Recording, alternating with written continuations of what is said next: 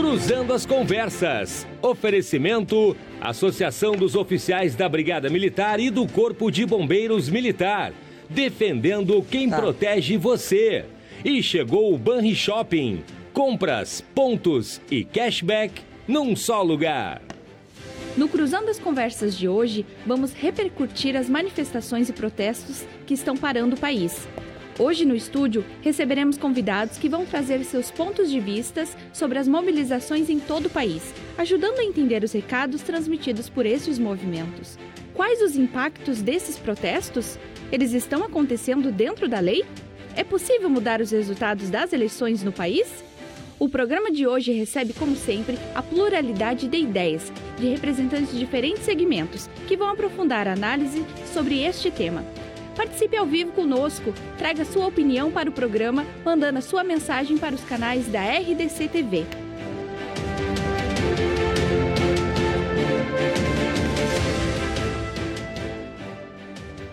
Este é o assunto do Cruzando as Conversas desta quarta-feira, dia 2 de novembro de 2022, com o jornalista Renato Martins e seus convidados.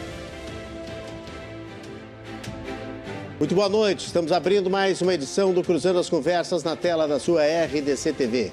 Em 24, 524, Claro Net TV. Você nos assiste também simultaneamente no YouTube e no Facebook, porque a RDC TV é 100% de jornalismo local, com as coisas do Rio Grande ou com o olhar dos gaúchos para os fatos do Brasil, em internet, televisão e também nas redes sociais.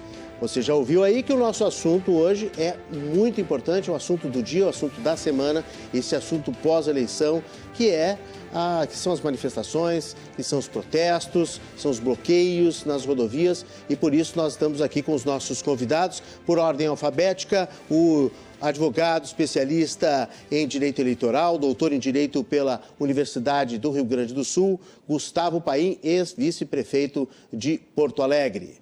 Também conosco aqui, senador da República pelo Podemos, do Rio Grande do Sul, advogado e jornalista Lazier Martins. A vereadora do Progressistas em Porto Alegre, também jornalista, Mônica Leal. E o deputado federal pelo PSD do Rio Grande do Sul, deputado Nereu Crispim, que também é advogado e exerce o seu primeiro mandato de deputado federal pelo Rio Grande do Sul. Participa conosco daqui a pouco também o comandante da, do Comando Rodoviário da Brigada Militar, Rogério Barbosa. Lembrando que você participa pelas nossas formas interativas, os nossos canais, que sempre servem para você mandar a sua mensagem, seu comentário, a sua pergunta, a sua ponderação e a sua opinião para debater junto com a gente. Pelo WhatsApp, a forma mais fácil, mais rápida, cai aqui nesse tablet e a gente lê ao vivo a sua mensagem, mas assine a sua mensagem, por favor, e diga de onde você está falando. O WhatsApp é esse que está na tela, 99710-8524. telefone é novo, nosso WhatsApp trocou. Se você tem agenda antiga, você vai lá e troca o número, atualiza o novo WhatsApp da RDC TV, 99710-8524. Também participe pelas nossas redes sociais, no YouTube, no chat ao vivo, também nos comentários do Facebook.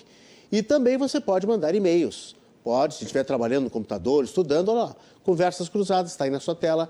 Ah, aliás, Conversas Cruzadas é com o Lazer Martins. Cruzando as conversas, arroba gmail.com. Cruzando as conversas, arroba gmail.com, senão o e-mail vai parar lá no Lazer ou no Rogério Carboneiro. Sejam bem-vindos nossos convidados, Gustavo Paim, doutor em Direito pela URGS. Boa noite, seja bem-vindo, tudo bem? Obrigado pela presença mais uma vez. Boa noite, Renato. Um prazer participar do teu programa aqui, muito bem acompanhado hoje. Senador Lazier, vereadora Mônica, deputado Nereu, todos os teus telespectadores para falar de um tema que é, que é candente, que é realmente muito atual, mas que não me pareça ser excepcional. A gente vive um período em que a democracia ela é uma democracia diferente do que nós vivíamos tempos atrás.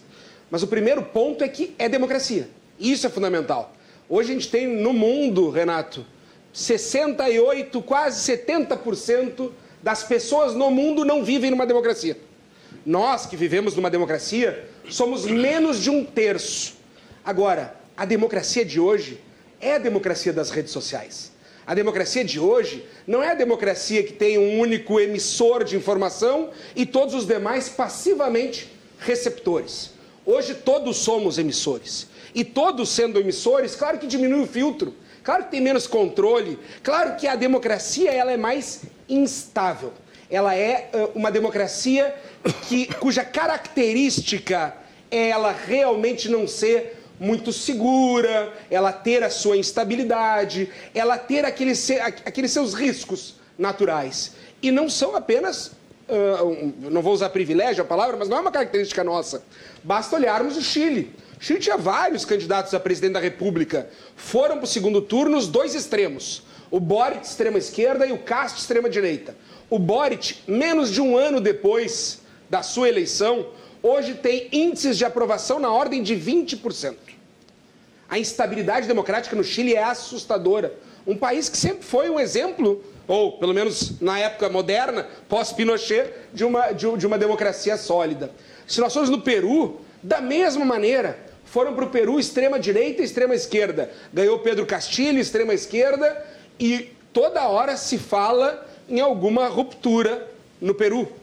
Colômbia, agora elegeu pela primeira vez alguém que era membro de forças de guerrilha eh, alguém de esquerda, extrema esquerda na Colômbia, e isso também a Colômbia vai enfrentar os seus dissabores. Mas a gente teve Trump nos Estados Unidos, a gente tem exemplos na Europa, na Itália, na França, a Inglaterra. A Grã-Bretanha teve uma primeira-ministra que durou dois, três meses. Quer dizer, isso mostra que a democracia dos dias de hoje é uma democracia de instabilidade, mas não deixa de ser democracia. Que a gente tem, sim, instituições sólidas. Então é natural que depois de um resultado como nós tivemos no Brasil, 60 milhões de votos a 58 milhões de votos, quer dizer, a gente está falando numa quase uns 50-50 do Brasil, é natural que tenha uma grande parcela da sociedade que não esteja satisfeita. E quando não está satisfeita e realiza movimentos e protestos ordeiros, isso não é problema. O problema é quando tranca a rodovia. O problema é quando queima pneu. O problema é quando bate em jornalista. Agora, quando a gente tem simplesmente um grupo que está demonstrando ali que não está satisfeito, que está demonstrando que gostaria de ter um resultado diferente, mas não está questionando que o resultado ocorreu, apenas dizendo que não era aquele caminho que queria de forma ordeira, bom, isso faz parte da democracia. Muito bem. Senador Lazer Martins, boa noite, seja bem-vindo. Boa noite, Renato. Prazer em estar aqui. Minha querida amiga Mônica, deputado Crispim, meu prezado Gustavo Paim, que tantas vezes nos encontramos antes em televisão e depois como amigos, e telespectadores do Cruzando. Olha, esse tema é, é, é para um seminário de uma semana. Verdade. É verdade. O programa Se vocês de hoje, tiverem programa, tempo aqui, o programa de tem. hoje vai ser muito curto. Nós estamos numa crise. O, o programa anunciou os bloqueios nas estradas. Mas eu acho que antes dos bloqueios, nós deveríamos falar nas manifestações pessoais. Por quê? Porque as multidões que foram às ruas ontem e principalmente hoje, que talvez chegue a mais ou menos um milhão de pessoas, se somarmos os 30, 40 milhões das capitais e mais todas as cidades do interior, esse mundo de gente que foi para a rua protestar, concretizam um número muito maior do que os caminhões que paralisaram as estradas. Senador, apenas uma correção. O programa de hoje não é sobre os bloqueios só. É sobre bloqueios e manifestações. Tá, muito bem. Agora, a pergunta que eu faço, por que será que aconteceu isto aí?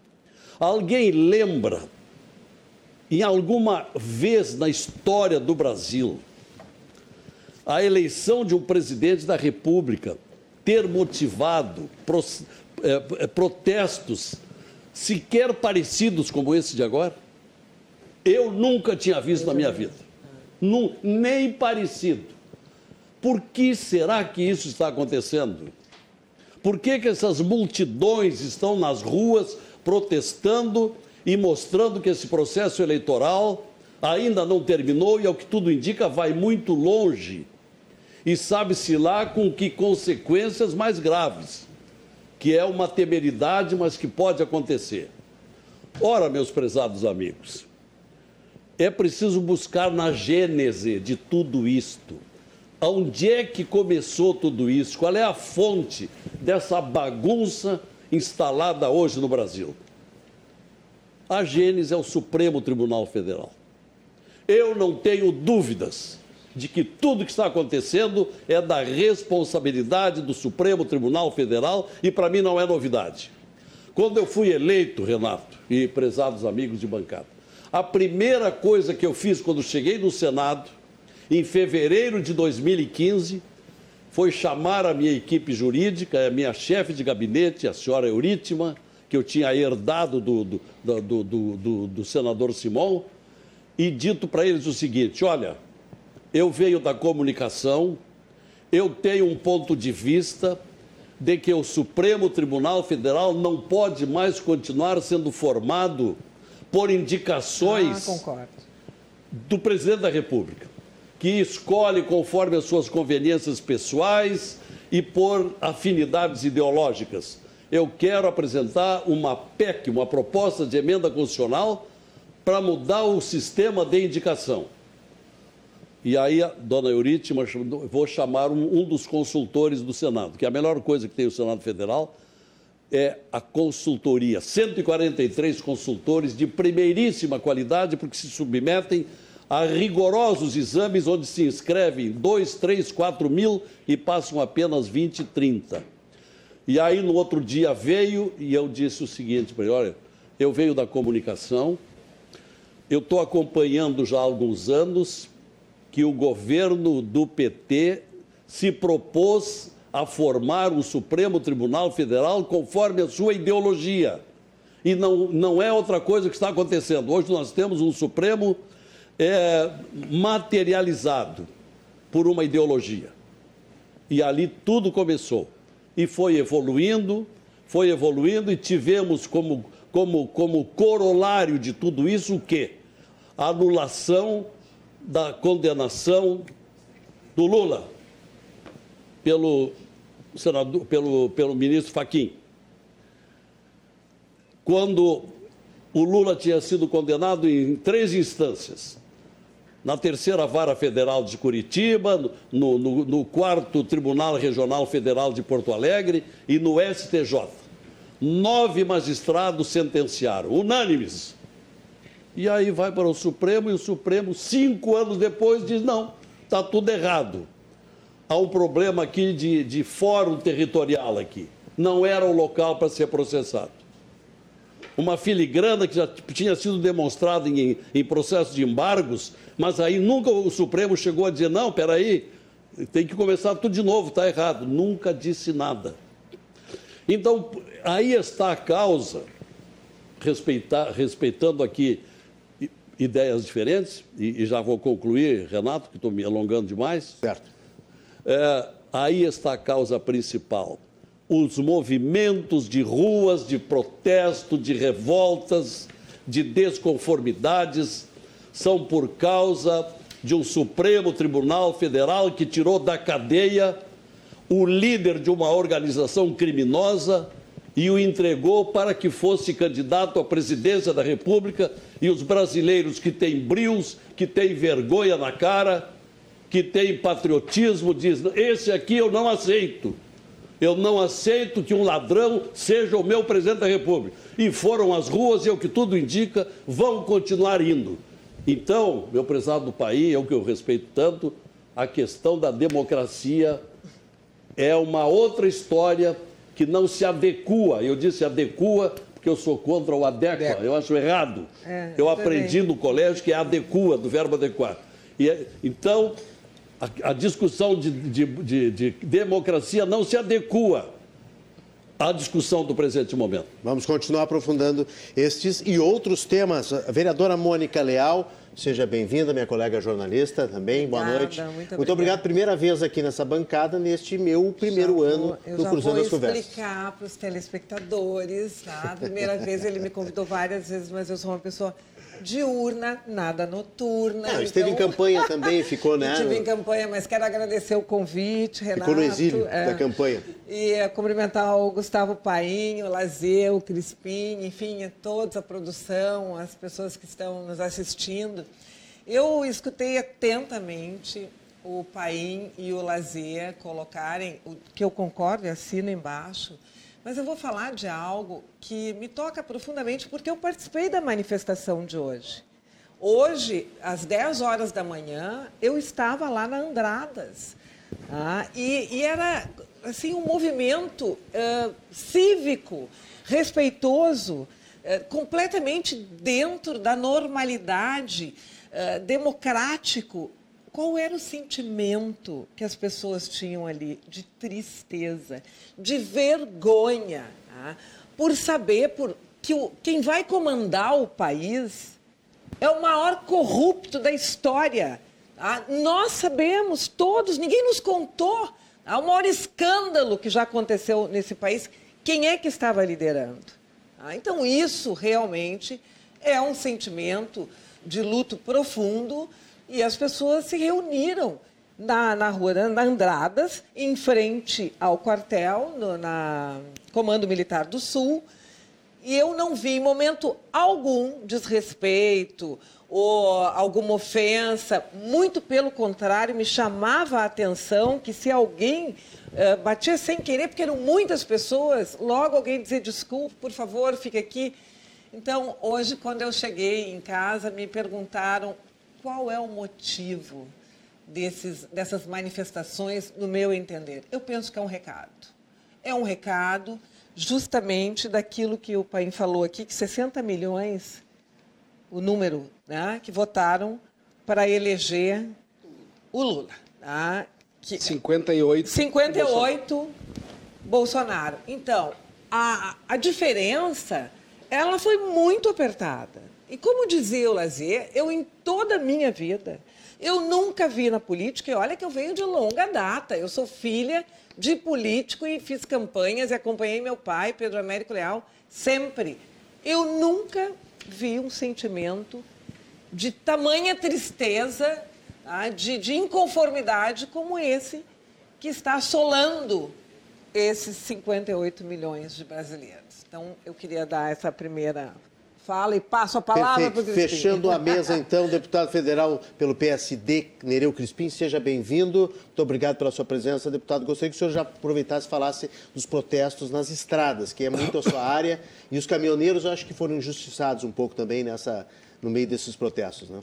Boa noite, Renato. Boa noite, Obrigado aí por, pelo convite. Quero cumprimentar o Gustavo Paim, o senador e a Mônica. Mas eu acho que eu, vocês vão brigar comigo. Eu, vou, eu não vou brigar. É o seguinte, eu tenho uma posição totalmente adversa das três primeiras aqui. Primeiramente, todo mundo sabe que eu nunca tinha sido político, não tinha ocupado cargo público algum, nunca tinha participado de partido algum.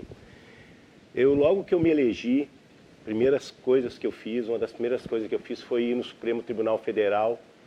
Eu consegui falar com dois ou três ministros para entender o que, que representava o STF e por que, que as pessoas criticavam tanto os ministros do STF. Primeira coisa que eu vim detectar é que as decisões deles são técnicas. Isso foi a minha visão que eu tive. E eu acho que está todo mundo confundindo democracia com liberdade do que pode fazer o que quiser. Um, durante os quatro anos que eu estive lá no, no, na, na, na, Câmara dos Deputados, o problema maior que nós temos lá se chama Centrão. E agora nós temos um outro Centrão. Nós temos o Centrão Evangélico. E o outro problema que nós temos dessa tal liberdade, que falam Deus, pátria, família e liberdade, é as fake news. Outro problema dramático que tem, a mentira está instituída Inclusive nessas eleições teve muitas fake news, inclusive a própria eleição aqui do nosso estado, os tipos das barbaridades que eram colocadas nos grupos da WhatsApp contra o, o governador eleito, Eduardo Leite, eram coisas assim. Essa gente que fala que defende Deus, pátria e família, eu acho que ele defende outro tipo de coisa, não é o Deus, pátria e família. Pessoas odiosas. Eu sofri durante quatro anos isso, inclusive tenho um agradecimento especial a fazer ao ministro Alexandre de Moraes, que teve coragem de enfrentar esse tipo de gente. Eu sou testemunha nas fake news, em todos aqueles processos, exatamente porque se criou uma ideia que a democracia tudo pode fazer, inclusive em rede social, falam tanto, inclusive, os próprios evangélicos criaram um padrão de caráter no Brasil que só vale quem é pastor evangélico evangélico. Eu me criei numa família evangélica e pode ter certeza que eu aprendi na igreja e na minha família não é esse padrão que eles falam. Eles falam em padrão de, de Deus, pátria, família, falam da, da Bíblia, falam de Deus e ao mesmo tempo falam em armamento, falam em, em ser agressivos. Não concordo também que os protestos e essas ah, manifestações de hoje elas foram pacíficas, não foram pacíficas. A maioria dessas pessoas que foram para frente do exército, das unidades do exército hoje, algumas são pacíficas, são pessoas de bem. A maioria prega ódio e violência. No momento que tu prega intervenção militar, artigo 142, tu não é mais democra... tu não prega mais democracia. Tu, pe... tu prega outro tipo de coisa que nós já vivemos aqui no Brasil. Eu outra coisa, a categoria dos caminhoneiros, vamos falar agora do, dos movimentos.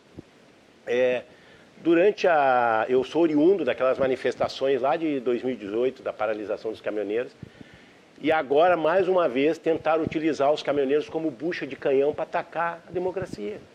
Os caminhoneiros, na sua quase totalidade, não participaram dessa, dessas manifestações. Inclusive, no primeiro dia, nós já se manifestamos. Sou presidente da Frente Parlamentar em defesa do caminhoneiro autônomo e seletista. Essa essa frente parlamentar é um guarda-chuva para vários sindicatos, associações e conselhos que durante esses quatro anos se reuniram em diversas unidades da federação para defender cinco coisas, que era a mudança da política de preço da Petrobras, a, o piso mínimo do frete, a, os pontos de parada, aposentadoria aos 25 anos e também a unificação dos documentos fiscais. A pauta dos caminhoneiros ela é uma pauta econômica ela não é pauta política, ela é apartidária e não ideológica. Como em setembro do ano passado, também tentaram utilizar os caminhoneiros é, para tentativa, diziam que queriam fechar o Congresso Nacional, atacaram o STF. E nós, inclusive, na época entramos com uma ação de pedido de indenização por danos morais e danos materiais para que não fosse utilizado o nome ah, da categoria para contra esses atos. Então as manifestações hoje elas não foram pacíficas. Eu recebo aqui no meu, no meu telefone, através do WhatsApp, a, todas as, as mensagens desses sindicatos, associações e conselhos, como aconteceu hoje à tarde, um caminhoneiro aqui de Três Cachoeiras uh, não quis parar em Sombrio, teve o caminhão depredado, conseguiu passar no bloqueio. Quando chegou em Maracajá, essas pessoas que se dizem que estão a favor da, da liberdade, da democracia, uh, penduraram no caminhão desse motorista, ao qual eu conheço. Ele foi preso lá em Maracajá, porque ele não parou, um dos, das pessoas que se pendurou no caminhão acabou caindo. E o, o tal manifestante, esse que estava proibindo não, uh, o direito de ir e vir dessa pessoa, é que foi preso, foi levado lá para a delegacia. Então, é, como anteriormente também, na, em setembro de 2021, diversas diversas pessoas usaram a violência, essa tal liberdade que tu, tu pode que eu não concordo. A categoria dos caminhoneiros não concorda com isso. E, mais uma vez, tentaram utilizar uma categoria como se ela fosse um, uma bucha de canhão, desde o início que o presidente Bolsonaro foi eleito, que fosse é, usam os caminhoneiros pra, como intimidação, uh, para coerção, como aconteceu lá em 2018, aquela máxima de que os caminhoneiros apoiavam 100% a política econômica e também o presidente Bolsonaro. E isso não é uma verdade. Até porque durante esses quatro anos ele não cumpriu nenhuma das pautas dos caminhoneiros. Lá em 2018 ele alegava que ia apoiar a pauta dos caminhoneiros, não apoiou, não resolveu nenhuma delas. Nenhuma delas. Inclusive a principal, que era a mudança da política de preço da Petrobras. Inclusive tem um vídeo dele gravado, que ele dizia que quem mantivesse o PPI era um, era um homem público canalha, e ele não mudou a política de preço da Petrobras, não tirou o PPI que foi criado lá na, na, na época do governo Temer, manteve essa política que só beneficiou os aplicadores das bolsas de valores. E a grande maioria das pessoas que vai nessas manifestações, a gente sabe que hoje nós temos uma diferença de classe social muito grande, uma distância muito grande das pessoas que acabaram votando no presidente Lula e votaram no presidente Bolsonaro. Né? Então nós temos um grenal que é realmente é muito difícil Deixa eu só lhe fazer uma perguntinha, Crispim. Mas, mas deixa só, só te concluir mais uh, rapidinho. Não, é sobre o que você está dizendo. E daí, e informar que é o seguinte, os caminhoneiros, a categoria dos caminhoneiros em si, a sua grande maioria, acata o resultado das eleições. Nós não temos nenhum tipo de movimentação que tenha que mudar essa, esse resultado das eleições. Eu acho que nós estamos precisando de um presidente que venha unir o Brasil.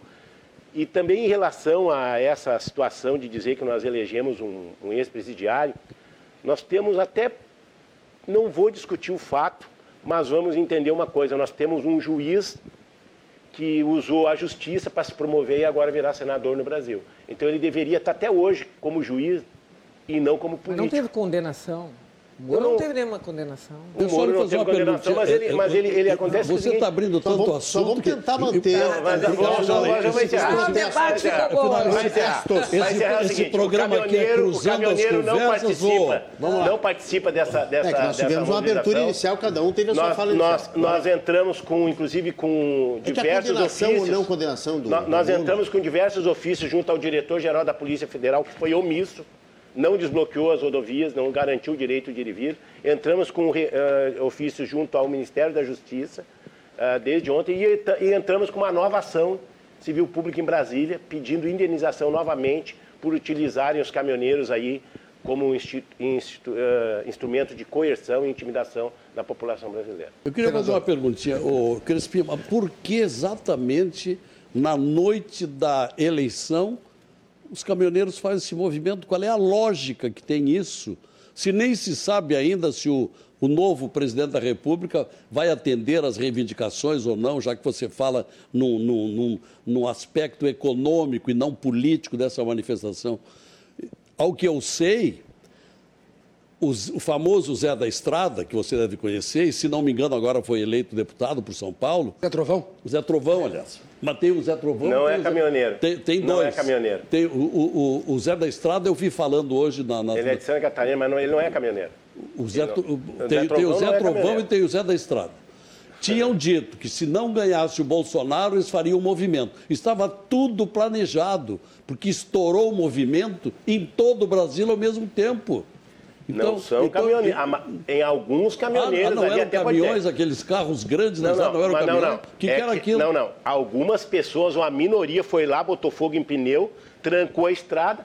O cara que tem um caminhão se obriga a parar. Não, não tem como fogo fazer. foi único Não local. é caminhoneiro. Aquilo lá são baderneiros que pararam as rodovias no Brasil.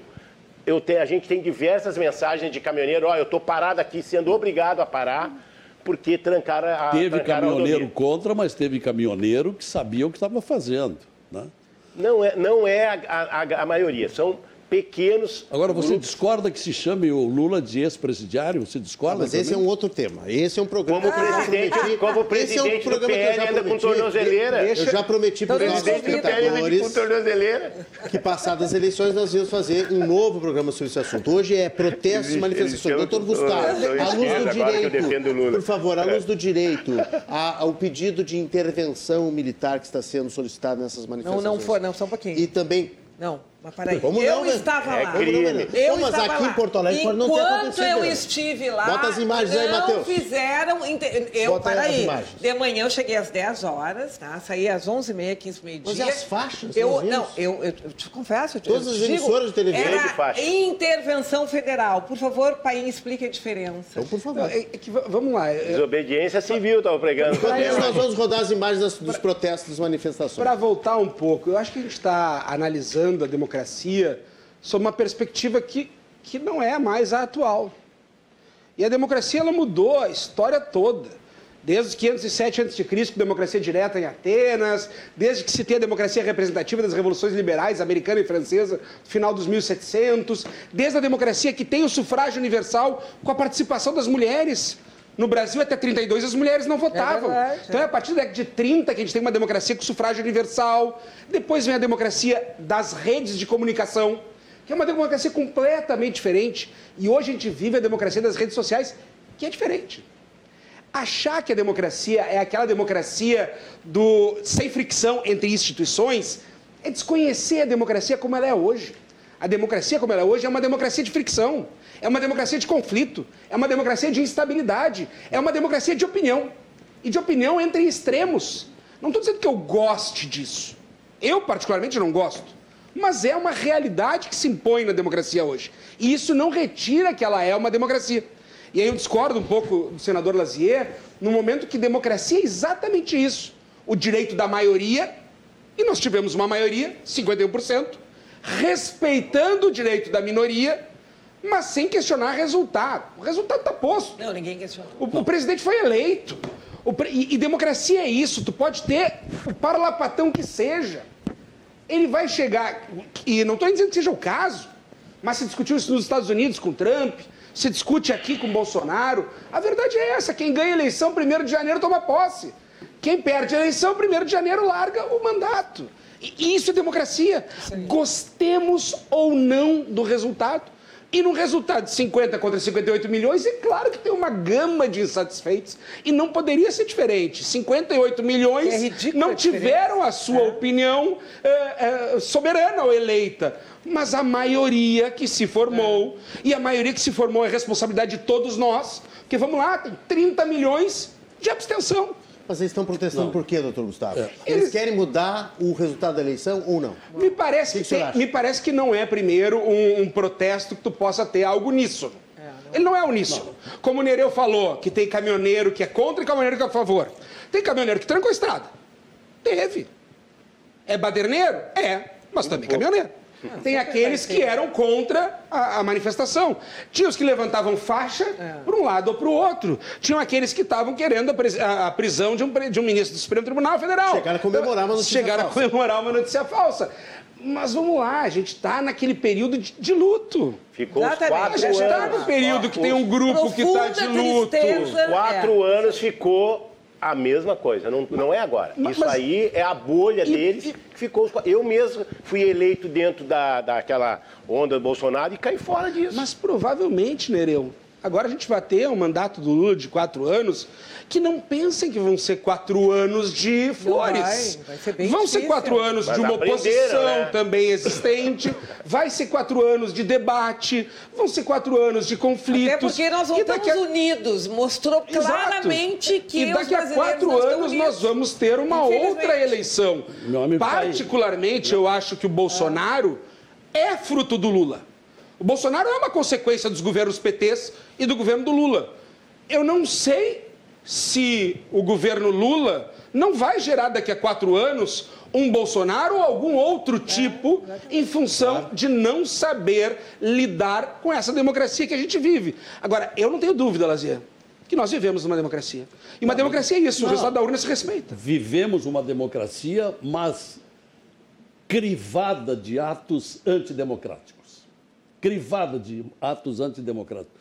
Você tem dúvidas de que o Supremo Tribunal Federal e sua linha auxiliar, chamada Tribunal Superior Eleitoral, tenham sido há vários anos, há três ou quatro anos, parciais, tendenciosos, que prejudicaram, que atacaram, que extravasaram de suas competências contra um presidente da República, em inúmeros casos, seja aquele da, da, da, Polícia Federal, que o, que o Bolsonaro não podia trocar, seja pela criação de um inquérito é, do fim do mundo, que, que se prolonga até hoje, três anos e oito meses, sem fundamento legal e sem ter participação do Ministério Público, que é relegado a todo instante, que tem hoje um representante desse Supremo Tribunal Federal que está mandando no Brasil, que de novo ontem se meteu na esfera que não lhe compete para dizer que tem que prender o chefe da Polícia Federal? Isso não é da alçada dele. Eu, eu, não, Agora, eu não vou então, discordar, isso, não vou discordar de alguns é, pontos. Não, deixa eu só concluir, meu amigo. Uhum. Isso não é democrático.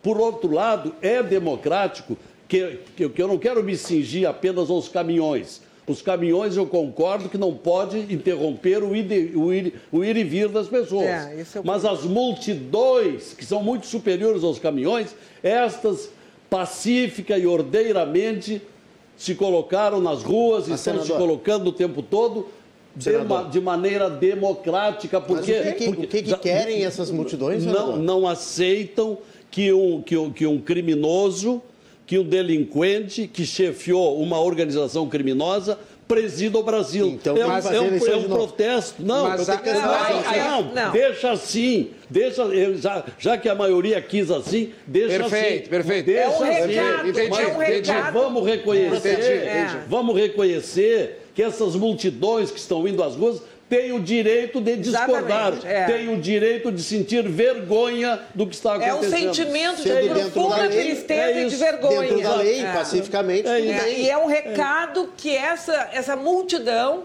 está dando para o, o ex-condenado tá? É. e, e seus seguidores, que estará atenta. Tá? É, o é como eu interpreto. tá? É a senhora não forma. defende a intervenção militar, então, Não, nesse claro momento? que não, não, Estamos de bem forma alguma. dessa forma? É, tá- não, não, Não, achei tem que ter como, pelo não. legado do seu pai, Não, não, meu pai Pedro não Américo não, Leal. meu pai achei que também não talvez- iria defender. Não, eu tá? tenho certeza que não. É, tenho não, certeza que existe possibilidade. democrático. E, e- e uma coisa, depois também, eu- eu acho que foi hoje, ah, no fim da tarde, eu vi na, na Mas teve gente internet. pedindo, viu, Sempre tem. vereador? Teve tinha, por exemplo, pedindo. tinha uma pessoa lá que disseram que estava nua. Ah, na, E botaram era uma do processo, protesto e era, anterior, né? Bom, aí já é outra era de coisa. um outro, né? De um outro manifesto. Então sempre vão haver os infiltrados, ah, aqueles que vão tentar deixar o movimento como um, um movimento ilegal, agressivo, mas E vão não manchar, houve né? isso. Vão Manchar manchar. Eu estive lá, eu vi pais com crianças, mulheres grávidas, famílias. Nós estamos e vendo ele aí foi, a escadaria da ele foi Dores, né? pacífico. Na manhã Agora, de hoje e ao exatamente. longo do dia também. Olha aqui, ó, o Sandro Sauer, que é nosso colega lá ah, da- das emissoras de rádio do Litoral, Ó, a escadaria da igreja. se eu não me engano, ele está na Jovem Pan Litoral, o Sandro me corrige. Ele disse que tivemos manifestações em Tramandaí, em frente ao Parque Histórico, na RS 30, 030, muito pacífica, onde famílias vestidas de amarelo mostraram insatisfação com o resultado. Em nenhum momento houve bloqueio no trânsito. Deixa eu aproveitar e já mandar aqui também. Boa noite, assistindo o programa. Pergunto: essas urnas no- nos Amazonas, no Amazonas, Mato Grosso, Maranhão, outras cidades, em que Lula tem todos os votos e Bolsonaro zero, não teriam sido fraudadas? Miguel Aspes, psicólogo aqui de Porto Alegre. Esta poderia ser uma amostra das fraudes em todo o Brasil. Sim, um mas caso isso que é o tem- Alexandre não quer investigar. Teve esse é um o caso problema. que tem Essa é a O circulado. Alexandre não investiga isso. Teve um caso que tem circulado por aí, eh, Renato, que é de uma urna numa reserva indígena. Que já na eleição de 2018 deu 98% dos votos para o Haddad e nessa deu 100% para o Lula. Pois é. E, e no universo pequeno, vamos lá, no universo pequeno. Ah, a, gente, a gente tem casos pontuais de, de, de- de dúvidas em relação a casos pequenos. Agora, eh, vamos lá, o próprio presidente da República disse com todas as letras: agradeço os 58 milhões de votos que eu recebi. Ele reconheceu que recebeu 58 milhões de votos e o O adversário recebeu pronunciamento ontem. 60 Hoje, milhões de votos. hoje ele voltou a se pronunciar, nós temos aí o pronunciamento do, do presidente, vamos colocar daqui a pouco, ao- onde, inclusive, esse- nesse vídeo que ele colocou na sua página, não foi uma live, não foi nada ao vivo, ele pediu para que desbloqueassem Desbloqueassem as estradas. as, as É, estradas, que não fizessem protesto, que bloqueassem o direito de ir Renato Martins. Por favor, Lazia Martins. Muito bem. São parentes, por acaso? Não, agora a jornalista que vai perguntar. Devemos, parentesco? devemos ter os ancestrais. Talvez em algum lugar do planeta Terra, né? É, devemos ter ancestrais que, que eh, acabaram no- nos gerando. Mas você disse a certa altura do programa que hoje é para discutir os movimentos. Isso, e as Olha, manifestações. Mas o meu amigo, Renan, não é possível dissociar os movimentos das causas. Os movimentos de rua, de caminhões e de, de milhões, de, de milhões, de milhares de gente nas ruas, isto aqui, isto aqui é consequência. Nós temos que ir às causas, senão o É programa. o que o povo não aceita. Claro. Essas foram essas anulações Senador. das condenações que Vereador, geraram aí o candidato. pequena eu parte entendo perfeitamente. Não, Eu que entendo. pequena parte, um monte Ó, de quem gente. perdeu a eleição para ele mesmo foi o próprio Jair Bolsonaro. Bom, mas aí... é- É, Ele, ele, Só- ele fez tudo para perder a eleição. Mas tu tem um candidato, tá? Aonde? eh, tu imagina o Brasil aceitar a anulação de condenações do Lula, que se tornou o candidato Mas- para presidente da República. Ele foi para um partido onde o presidente usa tornozeleira. Eu acho que a gente não Mas pode ele nem. é eu- pres- presidente do Bra- Brasil, PL? não. Ah, não, mas não, Não, é presidente do país. Eu, eu acho que a gente não pode ir nem tanto ao céu, Então, nem foi tanto para a. partido onde o presidente do partido usa a tornozeleira. É isso que o deputado quis É, dizer. mas eu acho que, eu acho que Renato, a gente não pode nem tanto ao céu, nem tanto à terra. Ele falava eu em acho centrão que nem, e se uniu com o centrão. Eu acho que nem a demonização do Lula Ah, foi condenado. Eu, não, estou discordando disso, que foi condenado. eh, pelas regras atuais, era elegível, tanto que teve registro definido. É, é. A gente pode discordar disso, Lazier, mas a verdade é que ele era elegível, teve seu registro deferido. Foi, foi, não, e- perdão, perdão. não, não, não pode vícios desse jeito. processuais. No queridíssimo, Teve um registro deferido. ele Foi elegível, mas protegido por um Supremo Tribunal Manobras Federal jurídicas. tendencioso, que o tirou da cadeia e o colocou para presidente da República, até como afinidade ideológica, porque o- esse Supremo foi aparelhado por ele e Lula. eu- eu- foi, deixa eu só concluir. Claro, claro. Esse Supremo foi aparelhado por ele, Lula e traço Dilma, não é? E esse, e esse, e esse, e esse, e esse tribunal também mostrou a sua gratidão àquele que os indicou para formar. Eu- eu vou dizer, eu, eu não discordo que eh, o resultado da decisão do Supremo Tribunal Federal não é de acordo com o que eu imaginava que fosse. N- não estou entrando nesse mérito. Eu concordo. A verdade é que o Supremo Tribunal Federal, eu concordando ou não, acabou tornando Lula elegível, mas mais do que isso. O Supremo Tribunal Federal não deu 60 milhões de votos para ele. Quem deu 60 mas milhões de votos para o possibilitou Lula. que ele recebesse. Tudo bem, mas quem deu 60 milhões? E esse assunto veio à tona. Mas a- a- Esse assunto apareceu em todo debate, em todo programa de televisão. O programa de só um televisão pouquinho, foi uma Pai, briga eu de vou- lado eu a vou- outro. eu vou pegar e um 60 exemplo milhões de aqui. brasileiros votaram nele. 60 Aí, milhões eu de vou pegar um exemplo aqui, só um pouquinho. Atenção, vou falar uma linguagem bem povo. Tá? Se tu vai colocar uma pessoa na tua casa para trabalhar, tá? vou contratar alguém para ir para minha casa. Eu vou tirar informações, Claro. ficha limpa, tudo. Concordo. Um pouquinho, Tá? Pra- pra ser- Antes de contratar. Antes certo? de contratar, tá? Perfeito. Candidato do país, para comandar o país. Ah, nós sabemos aqui, ó, eu tenho anotado erros processuais. Eu não sou advogada, vocês são. Vícios processuais. Anularam a condenação Não do estou Lula. discordando disso. Ah, isso é um, é um sentimento de, de luto, Mas- tristeza. mas tu- porque tem que valer a pena Mas ser todos, honesto. todos país. concordam que esse assunto foi bem discutido. O próprio presidente pegou Esse e assunto deu foi bem discutido no horário eleitoral gratuito. Esse assunto foi bem discutido em toda conversa de bar. E mesmo assim, E elegeram. 60 milhões de brasileiros não olharam a ficha corrida na hora de eleger e elegeram. Então tá aberto as porteiras. Esse, entendeu? mas, Agora, mas esse, esse é o resultado, esse, esse é o resultado da democracia. É? Gostemos ou não. É, essa é a questão. Ah, O que nos torna um país democrático é isso. A gente pode gostar, pode não gostar. O resultado das urnas é respeitado. Tem um mandato. E, e- e a eleição é isso. Porque o mandato de quatro anos ele tem isso, né? Mas então se tu tem que prestar Ai, contas e se tu não for bem, tu vai ser tirado daqui a quatro anos. Agora, ô, e pai. o que tem que se saber é isso, é realmente, se eu discordo daquilo, se eu discordo do presidente, e não é que eu não vou respeitar, mas se eu discordo do presidente, eu vou fazer minha oposição sistemática, Claro. eu vou mostrar as falhas, eu vou mostrar os erros, eu vou fiscalizar, eu vou analisar cada ato administrativo para daqui a quatro anos mostrar, olha aqui, ó, erraram. O presidente Bolsonaro falou isso ontem, vão sentir saudade da gente. Bom, é, é objetivo também de um grupo político fazer, quem sabe, daqui a quatro anos, o eleitor refletir e dizer realmente escolhi o caminho errado ou não. Porque foi pela primeira vez no Brasil Fora que não se reelegeu um presidente da República. Fora pela primeira vez no Brasil. Doutor Eu até vou pegar- fora a impressão de que parece que a democracia estava acabando no Brasil, né? Doutor- ele sempre deu indicativos de que ele queria dar um golpe. Olha- E encerrar, encerrar, fechar Congresso. Pois é, eu nunca me assustei Esse era o discurso que ele sempre deu. Doutor- Mas esse era o discurso, eu me duas, afastei por causa duas disso. coisas, meu amigo Crispim.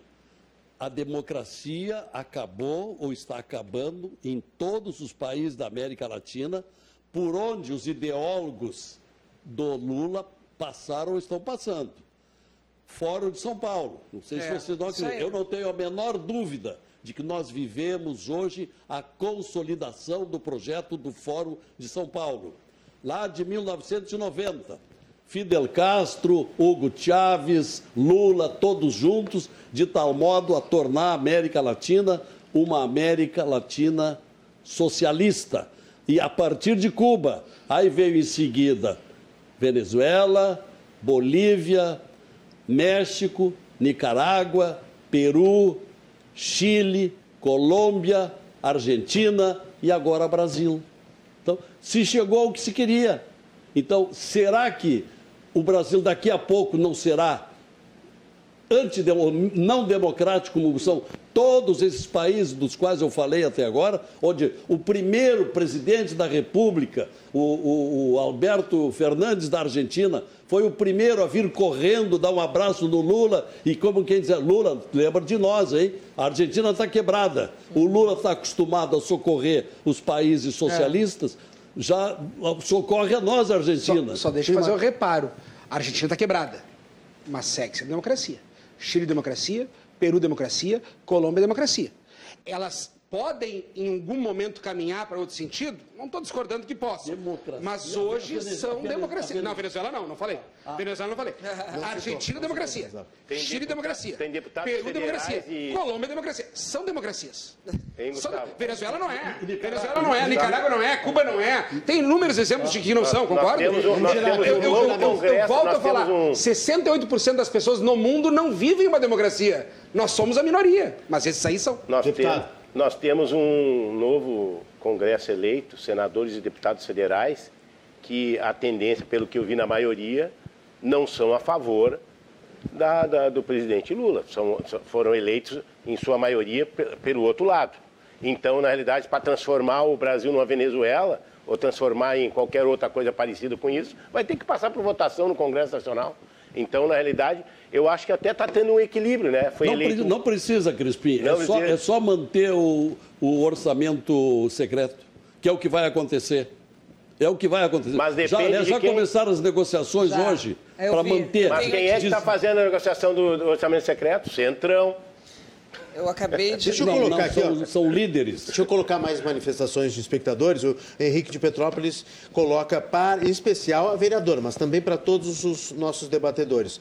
Como as manifestações são pacíficas, se tem queimas de pneus, trancamento de estradas que até Bolsonaro agora é contra e falou no vídeo dele, né? E jornalistas, é verdade. Não é o nome dele? É verdade que o Henrique de Petrópolis está falando. Mas... São três equipes que foram agredidas hoje. Mas aqui SBT, eu participei foi SBT, da Band do SBT, da Band, ele botou RDC aqui, mas se eu não me engano, a RDC não foi agredida. SBT, Band e Record. SBT, Band e Record. Está, inclusive, uma nota de repúdio da Associação Rio Grandense de Imprensa. Ele está dizendo que a RDC e também, também e também do Sindicato dos Jornalistas. Se a RDC também foi agredida, estou sabendo agora. Então, portanto, vamos nos associar e vamos avisar o Sindicato e a Associação Rio Grande de Imprensa. a GERT deu, saiu, tirou nota sobre isso. Também. A Record, a SBT, uhum. uh, colegas nossos. Então, Nessa então, foram agredidos e impedidos de Nossa. trabalhar. Impedidos de trabalhar. Nossa, hoje? Nossa, sim, são equipes gaúchas. Não, equipes não, de, eu estou perguntando, na manifestação sim. de hoje. São equipes de televisões é muita gente, de Porto Alegre. Né? Então, lá é está. Ela começou de manhã e foi até o fim do dia. E o Henrique pergunta, então, como é que podem ser pacíficas se tem todas essas manifestações. Uhum. Olha aqui, ó. Parabéns, Lazier, você me representa, diz. O presidente não se reelegeu porque teve falcatrua. Acorda Brasil, diz a Cida. É, tem um outro recado aqui. Uh, Carlos Lazier, se quiser culpar o STF de alguma coisa, culpe por tentar manter o mínimo de qualquer civilidade que nos restou nesses quatro anos de obscurantismo, de um desgoverno de gestão tresloucada. Gilberto Quevedo, de Eldorado, no, Eldorado do Sul. Uh, Lazer Martins tem toda a razão, essa petezada não vale nós, brasileiros de verde e amarela, amarelo, o a Laura Brisso. Coisa boa agora a gente poder ler as mensagens com tranquilidade, é, né? Porque é verdade, na, na legislação eleitoral a gente não podia ler nada, né? Nada contra nenhum dos lados, pelo amor de Deus. É, mas, assim, o fato de a gente poder livremente ler mensagens que uh, falem ou critiquem, obviamente agredir e ofender não, mas que critiquem ou elogiem os, os dois lados. Olha aqui, ó. Por exemplo, já tem gente. Gente, não para de entrar mensagem, não consigo nem clicar no, no, no, no, tablet aqui. O Carlos Castro, parabéns à lucidez desse senhor. Ditadura nunca mais. Acho que é o doutor Gustavo, né? Porque está concordando aqui. As urnas têm que ser respeitadas. Lazier está defendendo a Polícia Rodoviária Federal aparelhada pelo Bolsonaro. Lazier, como advogado, deveria entender de justiça e saber que as falcatruas do Moro e do Dallagnol. Sei que de golpe ele entende. Quem perde só chora. É o Carlos Castro. Mas... Posso, dar uma, posso perguntar para o senhor? Só mais uma aqui, ó. Gabriela de Erechim, nos assistindo lá de Erechim. Muito obrigado, deputado Crispim. Não deve ter visto o, pro, o progresso do Brasil nos últimos quatro anos para falar tamanho disparate. Evoluímos e muito. Gabriela, obrigado pela eh, audiência lá em Erechim. Senador. Eu gostaria de responder para ela. Vamos responder, vamos Será, responder será que o, amigo Castro aí não, não tomou conhecimento que de 2003... Você é que é parente do Fidel? Senador. De, Desculpa, Carlos Castro. É eu podia deixar passar de 2003 Pra provocar o a senador também. de 2003 a 2017 o Brasil foi vítima do maior rombo financeiro de toda a história de qualquer país do mundo que quase levaram à falência a Petrobras, o BNDES, não é? os fundos de pensão, o Banco do Brasil, a Caixa Econômica, que aquele, que aquele japonês da, da, da- da Federal todos os dias aparecia na televisão algemando alguém e levando para a cadeia. Eram os ministros, era o José Dirceu, era o Palocci, eram outros ministros, eram os- todos os presidentes do PT, um- uma camarilha imensa. Quantos partidos? Quantos partidos imensa, de estavam vários partidos. Vários partidos, E, e- e- que, e que o governo Lula, em vez de atender às nossas grandes carências materiais, foi financiar grandes obras em partidos socialistas, como Angola, como Moçambique, como Cuba, como Venezuela, como Bolívia, como Nicarágua. Bilhões e bilhões, dos quais 6 bilhões Repito, 6 bilhões já retornaram ao erário público brasileiro e outros 10 bilhões estão a caminho. De onde saíram? Qual foi a causa disso? Não foi a roubalheira que aconteceu no governo Lula, que lá no, no mensalão ele não via nada, era o sujeito mais distraído do mundo. Depois, no Petrolão, aí com José Dirceu, ele participava de tudo. Depois veio dizer que não, não sabia. Então, é é um santo inocêncio, um, santo inocente, e esse homem é trazido de volta para presidir o Brasil.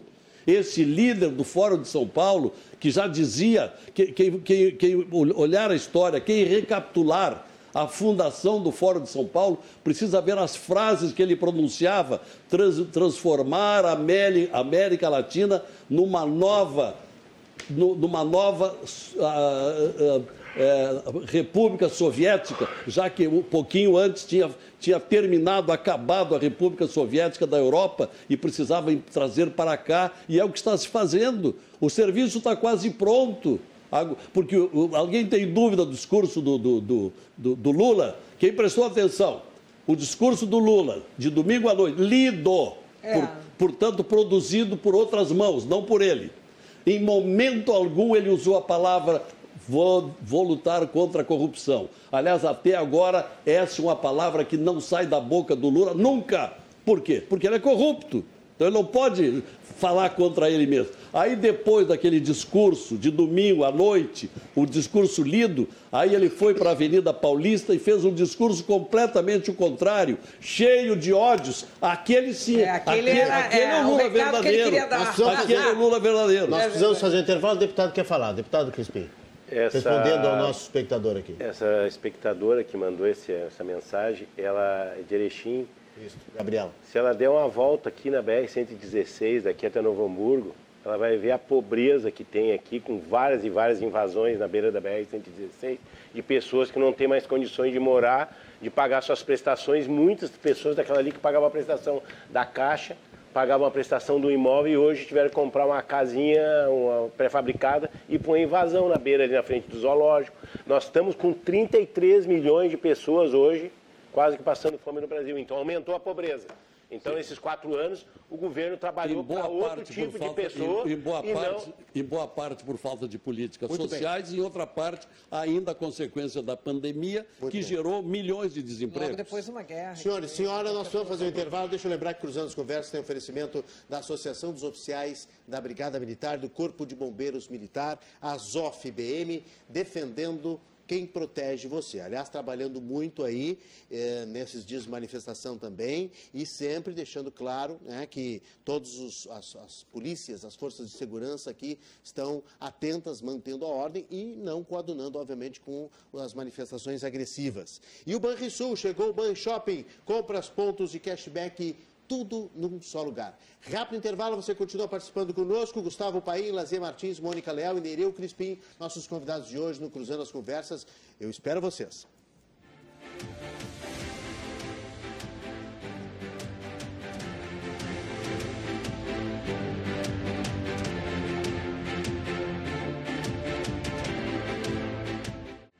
Estamos de volta com Cruzando as Conversas pela RDC TV.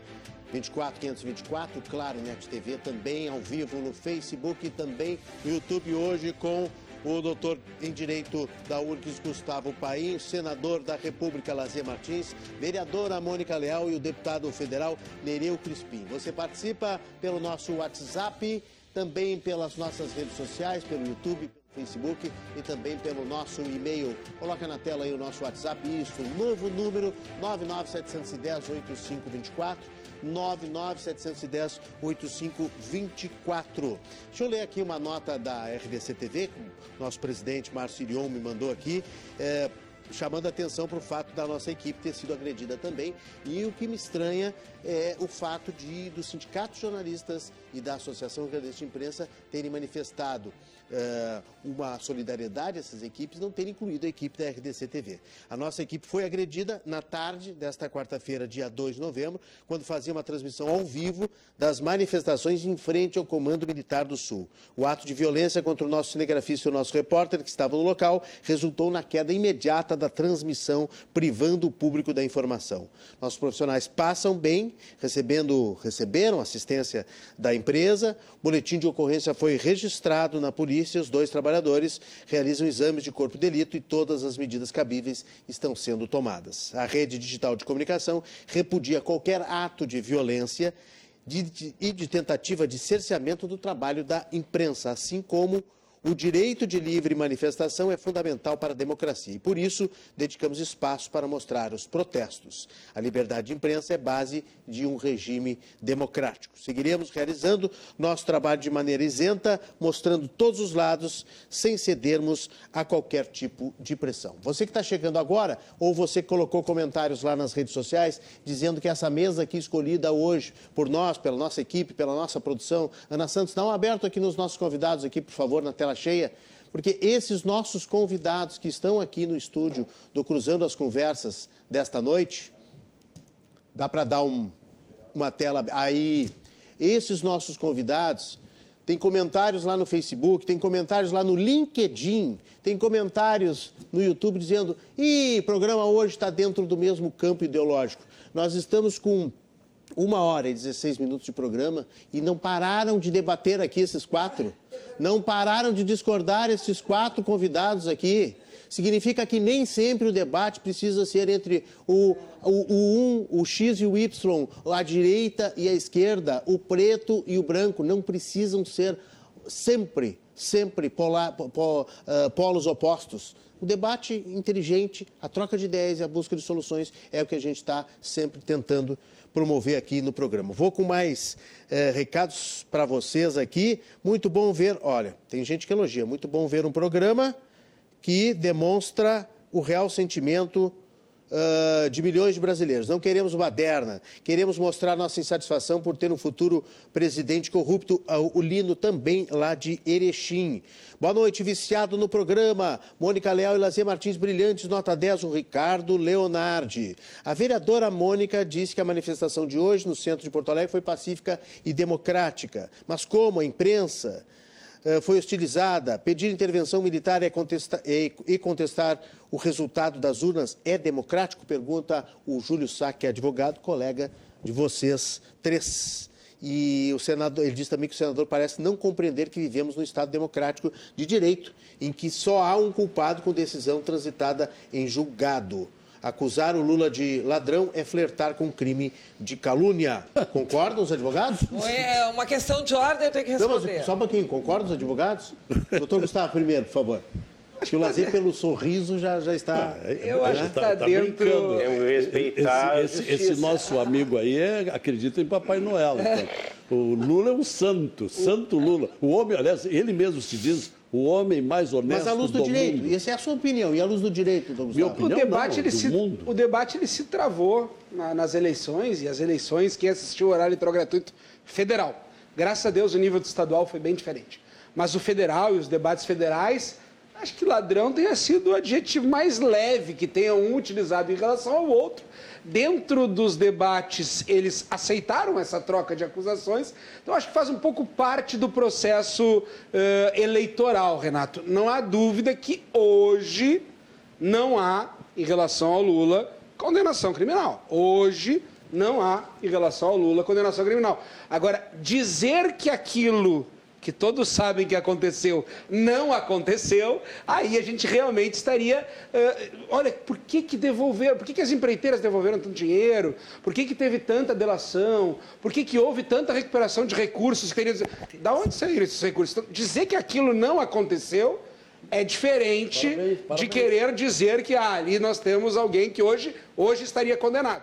Hoje não está condenado, por isso que usou a expressão descondenado, mas dizer que aquilo não aconteceu também não dá para. Tá. Alguém tem dúvida ou acharam que foi por acaso que o presidente da OAS, da Andrade Gutierrez, da, de, de- de todas, né? O Debrecht? O Debrecht, principalmente o Debrecht, ah, ficaram um ano na cadeia sem nenhum motivo. Agora, você disse que, que, que Lula não foi condenado. Ele foi Não, não, condenado. não, não disse que ele não foi condenado. Ele disse que Então, hoje Ele- ele não foi- tem relação a ele ele condenação. Foi Então, condenado, por aí ainda, ele né? foi condenado em três instâncias, com processos regularmente instruídos. Concordo. Prova produzida, Concordo. não é?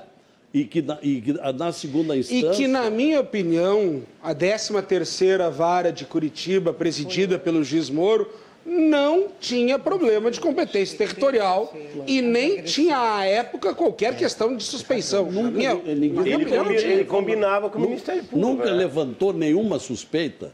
Agora, que hoje o senhor Alexandre de Moraes faz e acontece, não é? Exorbita completamente de suas atribuições sem chamar o Ministério Público, as pessoas não reconhecem, não é? E, e que, tá, e- e, que está censurando, que, que ele está inf- infringindo a Constituição brasileira no artigo 5 que fala da liberdade de expressão e liberdade de pensamento. Artigo 129, que não reconhece a necessidade da participação do Ministério Público. Artigo 220, liberdade de imprensa. Nada disso tem sido respeitado e, e vai se dizer que isso é democracia?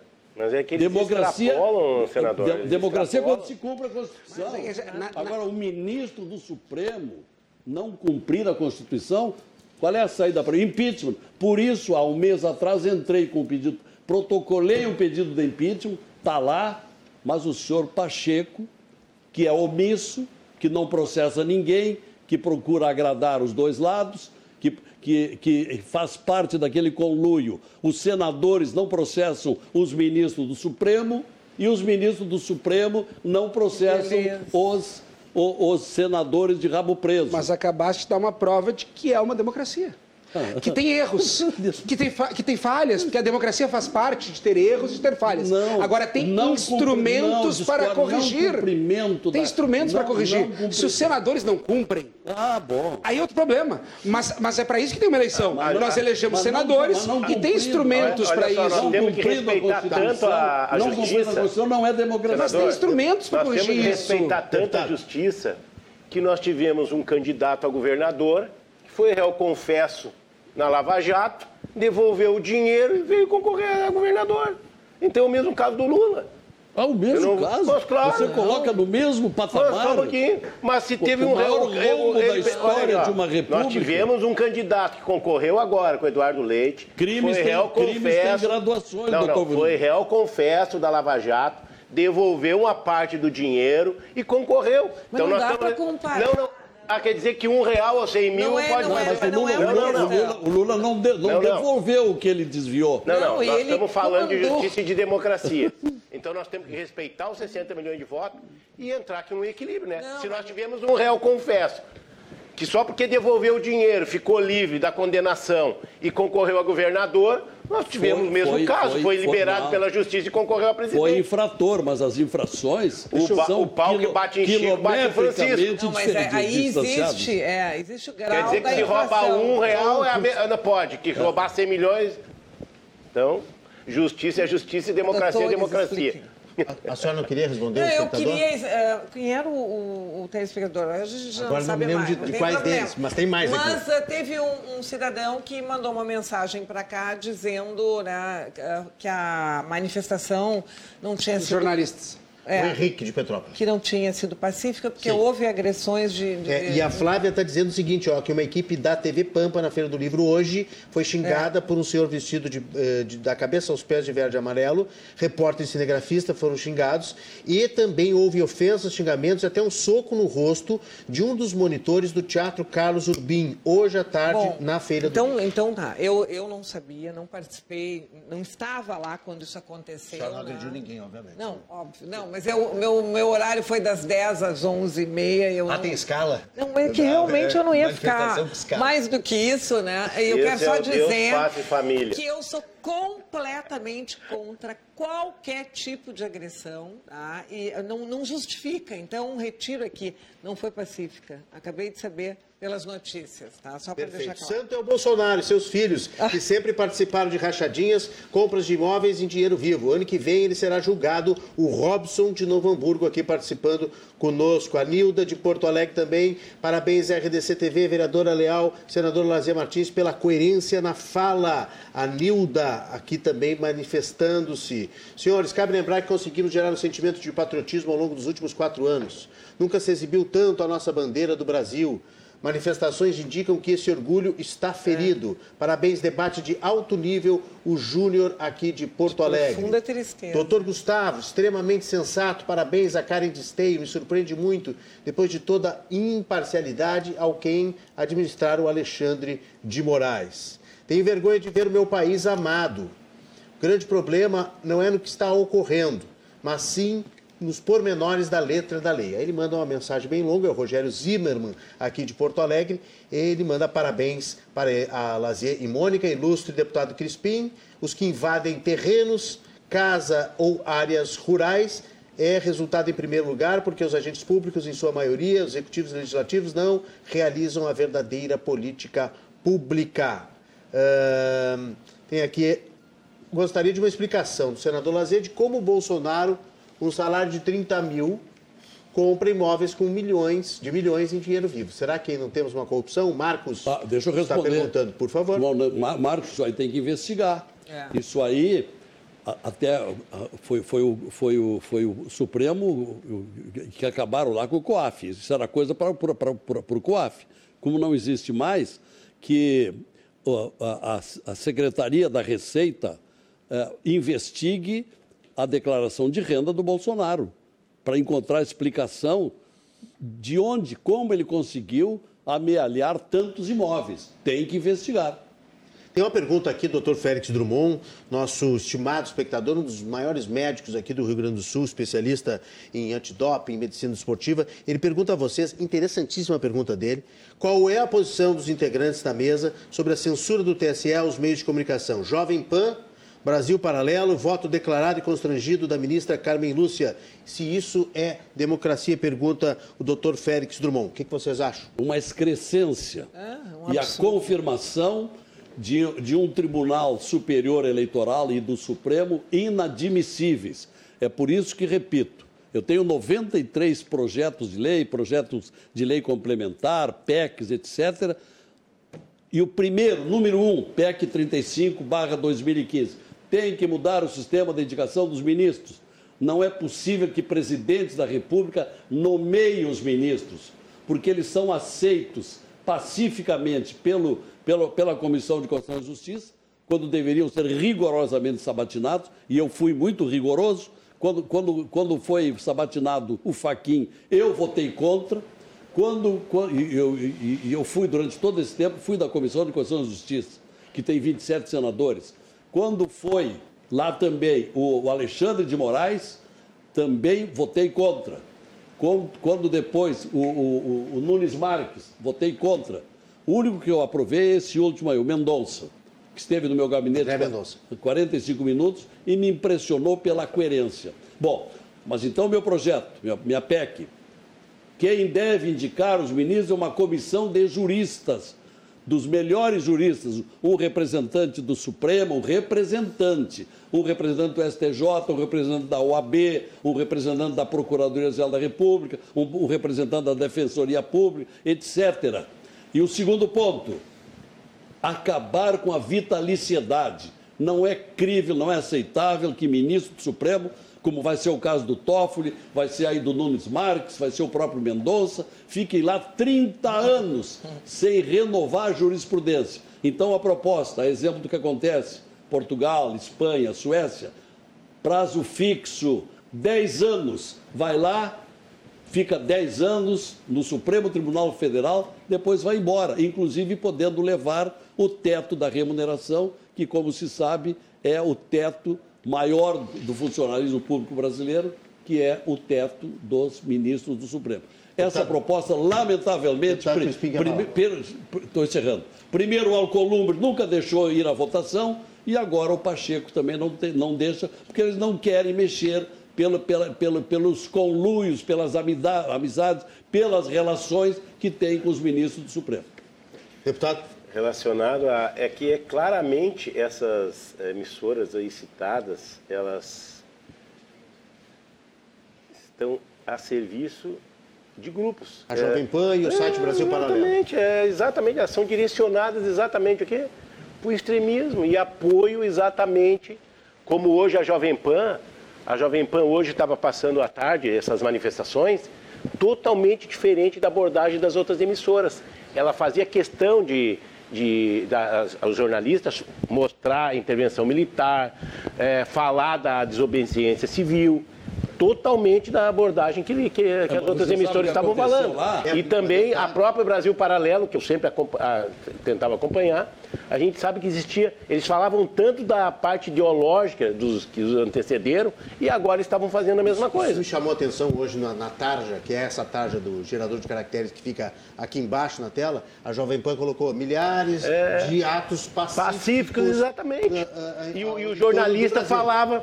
Não, mas aí eu mudei para outras, e eu não vou citar porque eu não é. me lembro exatamente qual era, é. assim, atos golpistas. Ah, que beleza. Todas as outras falavam, mas todas as outras errada, Generalização errada as duas. É, as duas estão, é. exatamente. são dois extremos que estão, é, é não é a verdade. Na verdade, aí verdade. eu como jornalista vou falar aqui que a gente não consegue entender essa forma de informar tendenciosa, porque se, quando se faz a faculdade né, de jornalismo, a primeira aula que se tem é o compromisso com a verdade. Tá? É a credibilidade aí que tu constrói o teu nome, mas hoje em dia virou, né? Tu bota no, no, num dial, é um modelo que vai como bem tu dissesse, né? A vereadora, isso Golpista. se ensina na faculdade, ah, né? Não, não se ensina na faculdade. Não, mas quando, tu, quando tu vai, claro, Até quando tu vai para fazer a faculdade, tu tem a noção. Eu tinha uma professora, Sim. Cláudia Cachapuz, que ela falava muito bem da necessidade da seriedade com a informação. O que tu não vê mais hoje em dia, né? Então, tu escolhe. na primeiro, uh, uh... Posso ler só dois recados claro, antes, doutor claro. Gustavo? Por favor. O, o, o Cláudio está dizendo que o Lazer gosta de ditadura, pois adora um golpe como participou em 2016. Lazer está revelando-se, por isso não ficou no PDT. Ele gosta é de ditadura. Cláudio, nosso espectador. Boa noite, Renato não, Integrantes. Deixa eu responder o Cláudio. Não, não, responde os dois aqui em, em conjunto, depois o doutor Gustavo quer falar. Ou antes do doutor Gustavo que se inscreveu. O, o, boa noite, Renato Integrantes da mesa. O Brasil elegeu o presidente que quis. As discussões sobre a corrupção já foram discutidas. Devemos trazer à baila os 32 milhões de responsáveis que não compareceram às urnas, bem lembrado alta abstenção nesse país. O povo terá o governo que merece. Eduardo Passos, que também é de Erechim. Erechim está em peso hoje aqui no ah, nosso programa. Bom. Doutor Gustavo, antes que está inscrito, né? Ele está inscrito, ele, ele, ele, ele pediu uma Eu já posso ali. fazer até defesa, inclusive. não, é, é, que me parece óbvio. Quando chamar, cobra, passa chamar de golpista pelo impeachment da Dilma é é realmente desconhecer um pouco o ordenamento jurídico brasileiro que a gente vive. E, e isso. Mas uma boa parte do país isso, chama de golpe. Pode chamar, mas está equivocado, porque está previsto constitucionalmente. Os corredores do Congresso contam como essa senhora foi, foi, foi Continua caçada. sendo previsto constitucionalmente e só acontece o impeachment. Renato, só acontece o impeachment quando não há a mínima governabilidade.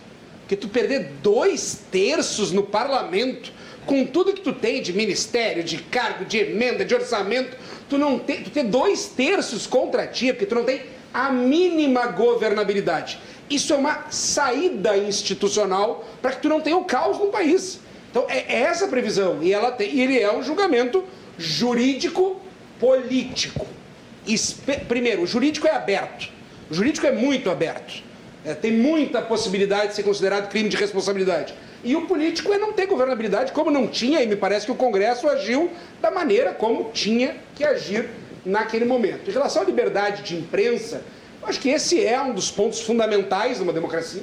As liberdades são fundamentais. A liberdade de imprensa ela é fundamental. Fundamental. Claro que a gente tem uma legislação eleitoral que, na minha opinião, ela é, eh, ela tutela muito o eleitor, como se o eleitor não fosse capaz, como se o eleitor não tivesse condições de fazer as melhores escolhas e, e prevê uma série de normatizações que, que tutelam, que engessam o processo eleitoral. E geram nisso também abuso dos meios de comunicação, abuso de poder, alguns ilícitos que permitem a justiça eleitoral, quando praticadas e quando provocada, não é um inquérito fim do mundo, o inquérito fim do mundo aberto de ofício é uma excrescência, mas quando provocada, permite que tenha uma decisão da justiça eh, eleitoral. Eu vi no TSE, isso ficou muito claro, quase todos esses julgamentos foram por 4 a 3. Tinham três ministros minimalistas, a justiça eleitoral intervém o mínimo possível. Respeite o processo democrático, intervém o mínimo possível.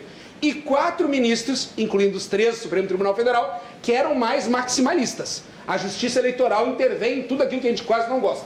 Então, é, mas isso faz um pouco parte, e aí, e aí é uma das coisas boas na democracia brasileira, porque os juízes eleitorais cumprem mandatos de dois anos. Essa composição da eleição já não é a mesma da eleição que vem, vai mudar todos. Não vai ter nenhum desses sete. Então, isso é uma questão que vai tendo alternância. O TRE do Rio Grande do Sul, por exemplo, a quem eu parabenizo muito pela condução na eleição do Rio Grande do Sul, teve um papel, na minha opinião, para elevar o nível do debate e o nível eleitoral decisivo, inclusive a reunião que o presidente Francisco Meixo fez ah, na- no segundo turno, na reta final, com os dois candidatos, com Eduardo Leite e com o Nix Lorenzoni, eh, buscando ali algo de eh, muito menos preocupado com os candidatos, que a gente sabe que são políticos, tarimbados, experientes, e muito mais com as militâncias, com o recado que tu dá para a rua, com o recado que tu dá para fora. E me parece que o nível da eleição no Rio Grande do Sul foi muito, superior É. ao nível da eleição nacional. Quem sabe no futuro a condução do TSE seja diferente na eleição presidencial. Ela foi muito diferente da condução do TRE do Rio Grande do Sul. Eu também, eu, eu, eu, eu compartilho mais do que a gente teve aqui no Rio Grande do Sul, mas enfim, era 4 a 3 são ministros que cumprem mandato, que cumprem com o seu ofício, gostando ou não, a Justiça Eleitoral Brasileira, ela ainda o- cumpre um papel É importante. motivo de orgulho aqui no Rio Grande do Sul também na questão da- do bloqueio das estradas, porque eu assisti o governador Ranolfo imediatamente, ele determinou que desbloqueasse as estradas, né, garantindo o direito de ir e vir dos gaúchos, dos cidadãos. Então, é realmente, agora, tu falou na, na- no comando da, da eleição pelo Francisco Meixo, desembargador, nós estamos de parabéns. Então, Nós são temos, dois nós temos, eu, vou ficar sem direito de nós resposta. temos um. Então, rapidinho. Consegue sintetizar em um minuto? Como se fosse um boletim de rádio em um minuto. Senador Lazier. Velhos tempos. Aquele comentário assim. É que ele vem da um, dois, política três e vai. É, ele vem da política, não tem mais, não é mais sucinto a gente. Não, mas é, é, pois é, é que são dois mundos paralelos completamente diferentes. Deixa eu só responder Direito senhor Cláudio aí. Eu sou contra a ditadura da corrupção, senhor Cláudio. Um governo que foi corrupto foi a ditadura da corrupção. E sou contra a ditadura do Supremo Tribunal Federal, que se intromete em tudo, se julga hoje um poder superior, que inclusive cometeu uma outra aberração, que nós não falamos aqui, que é aquela investigação e o processo contra oito empresários brasileiros que conversavam pelo WhatsApp opiniões sobre o governo, se viesse a ser eleito Lula. Foram bloqueados telefones, a, a, os seus perfis da, da, da, internet, as suas contas, etc. E até hoje estão assim. Isto é ditadura do Supremo Tribunal Federal. Quanto à dona Dilma, com quem eu sempre tinha uma boa relação quando ela estava aqui, mas depois cometeu erros brutais. Houve um determinado momento em que eu e mais cinco senadores fomos fazer uma visita a ela, o Cristóvão Buarque estava junto na época, pedindo para ela, olha, faça o seguinte, senão a senhora vai acabar enfrentando um processo de impeachment. Ela não deu a mínima pelota e ela foi, e ela foi empichada pela, pela grande maioria do, do Senado Federal e depois também foi negada pelo eleitorado de Minas Gerais, quando ela deixou de ser eleita naquela absurda, naquele, naquele absurdo fatiamento da, do artigo da Constituição pelo ministro Lewandowski, que presidia a sessão de, do impeachment, é, dizendo que ela podia, ela perdia, perdia o, o cargo, mas não perdia os direitos políticos, contrariando expressamente o artigo da Constituição. Bom, e, e para terminar, senhor Renato Martins, não. com relação à liberdade de imprensa, artigo 220, é vedado qualquer tipo de censura à imprensa. E, no entanto, por ordem do senhor Alexandre de Moraes, foi caçado uma edição da revista Cruzoé, foi caçado é esse jornal aí, o, como é que se chama? O Brasil Paralelo. Brasil Paralelo, e agora foram demitidos três comunicadores. Três grandes comunicadores da Jovem Pan. O Augusto Nunes, que nós conhecemos, foi diretor de redação da Zero Hora aqui muito tempo. O Augusto Nunes, o Coppola e o, e o, e o Fiuza. Guilherme é. Fiuza e Caio Coppola. Três grandes Absurdo jornalistas. Isso. Foi por imposição da Justiça Eleitoral, que mais ou menos é o seguinte: ou bota para a rua ou nós fechamos a emissora. É. Ora, não é assim que se procede. Se isso se não ele... é ditadura. Isso é ditadura, meu amigo Cláudio. Eu não sei o que, que é. Porque se quisesse fazer justiça, entra com uma ação judicial por calúnia, difamação, injúria na justiça comum contra esses que vocês julgaram infratores. Agora, calar a boca deles e ameaçar de fechar uma emissora que, que hoje é um sucesso de audiência no Brasil, isso é ditadura. O Cláudio Menezes, aqui de Porto Alegre, diz que concorda 99% com o que o senador Lazier colocou. Principalmente a questionável anulação da condenação de Lula. Porém, nem isso justifica bloqueio de rodovias. Nossa, Lembro contra. dele nos microfones de rádio. Sou contra. Condenando corretamente bloqueios feitos pelo MST. Concorda e, e sou contra até hoje. É. Esperava que em sua fala inicial houvesse uma oposição a esta ação, disse, assim como fez Gustavo Paim. É o Cláudio, Cláudio tava, Menezes. Desculpe, seu Cláudio, você não, não, não, conseguiu estar bem atento a esse ponto. Mas eu digo agora, se entendeu o que não disse antes, claro que, que, é, que é ilegal bloquear as estradas. Quanta gente fica prejudicada? Ninguém tem o direito de interromper o tráfego de automóveis Perfeito. na estrada. Ninguém. Perfeito. E, a, e, para a vereadora, o Cláudio também diz que pode até dizer que não viu faixas pedindo intervenção militar, mas que elas foram levantadas, sim, foram. Neste momento, pedir intervenção militar ou intervenção federal é um absurdo, diz o Cláudio Menezes. Sobre os protestos, tem gente aqui que não viu a fala do presidente. A gente tem um trechinho da fala do presidente da República, Jair Messias Bolsonaro, que colocou nas suas páginas de redes sociais. Ele não fez uma transmissão ao vivo, nem um pronunciamento uh, que nem o de ontem, né, no, no Palácio, mas ele colocou lá nas suas páginas. Vamos assistir um trechinho, ele pedindo aí o fim dos bloqueios das rodovias. Na tela. Brasileiros que estão protestando por todo o Brasil. Sei que vocês estão chateados, tão tristes, esperavam outra coisa. Eu também estou tão chateado, tão triste quanto você.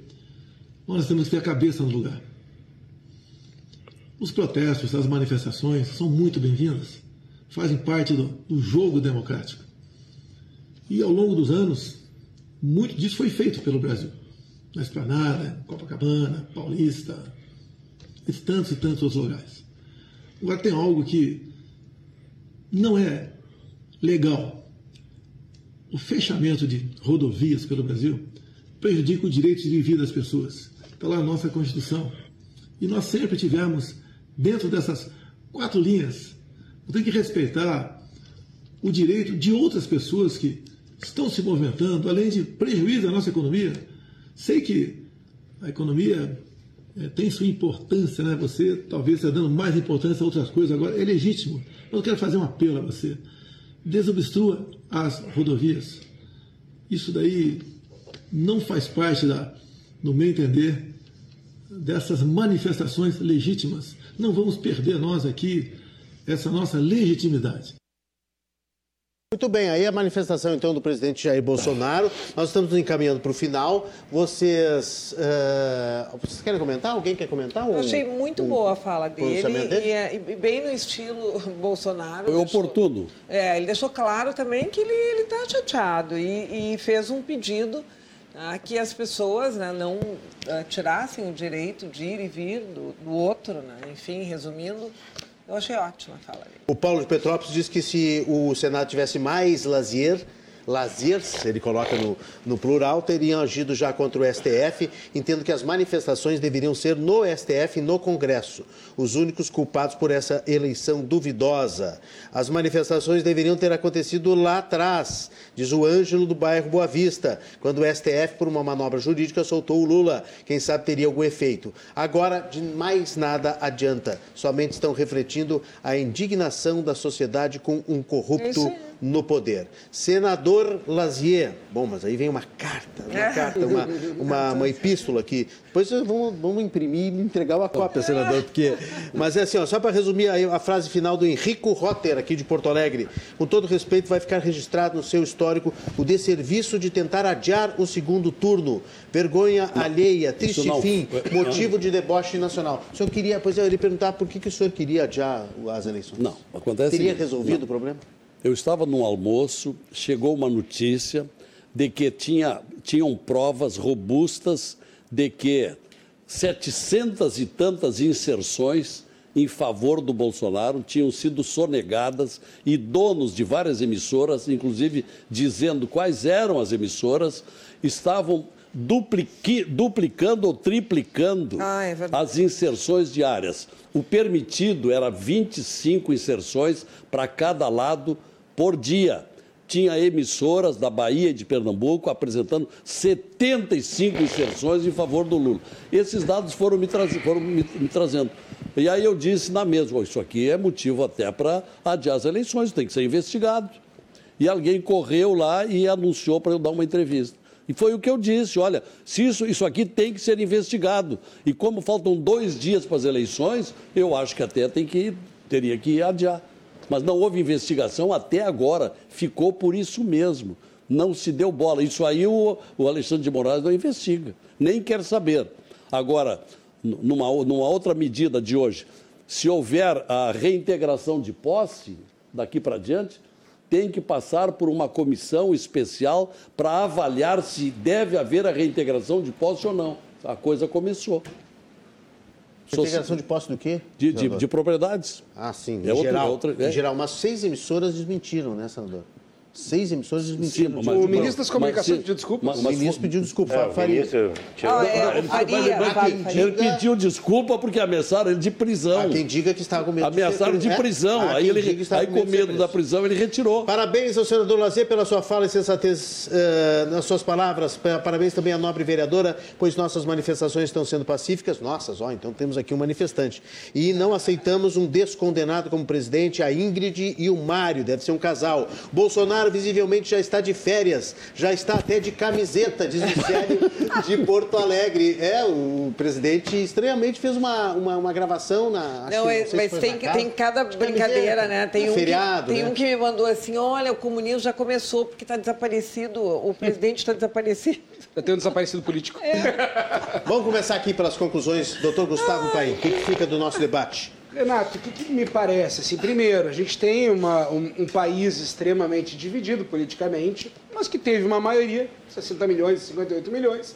Essa maioria elegeu o presidente que, 1 de janeiro, tomará posse e irá governar por quatro anos.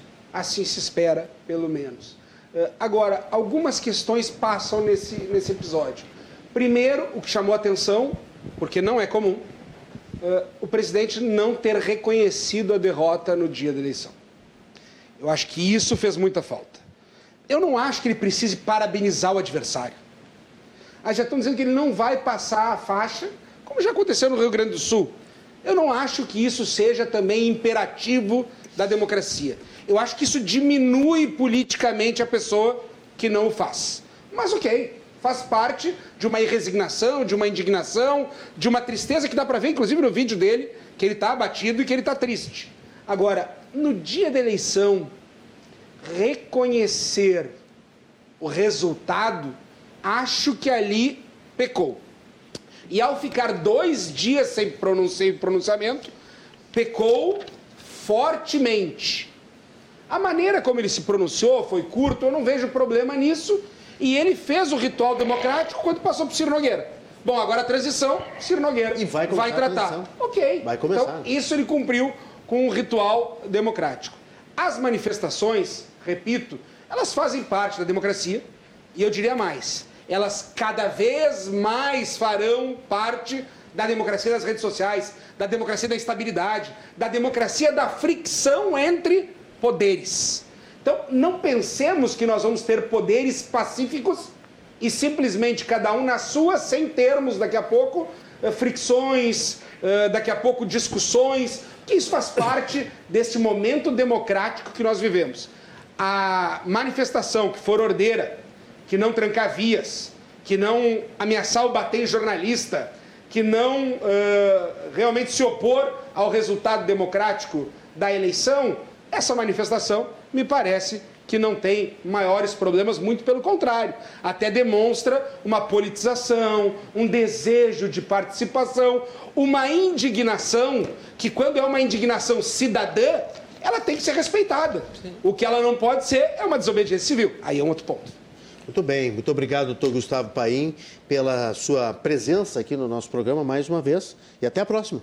Até a próxima. Muito obrigado. Senador Lazer Martins, suas conclusões. Olha, Renato, os estados brasileiros mais indignados com os acontecimentos e a eleição do Lula são aqueles que votaram no Bolsonaro e que respondem por 84% do PIB brasileiro.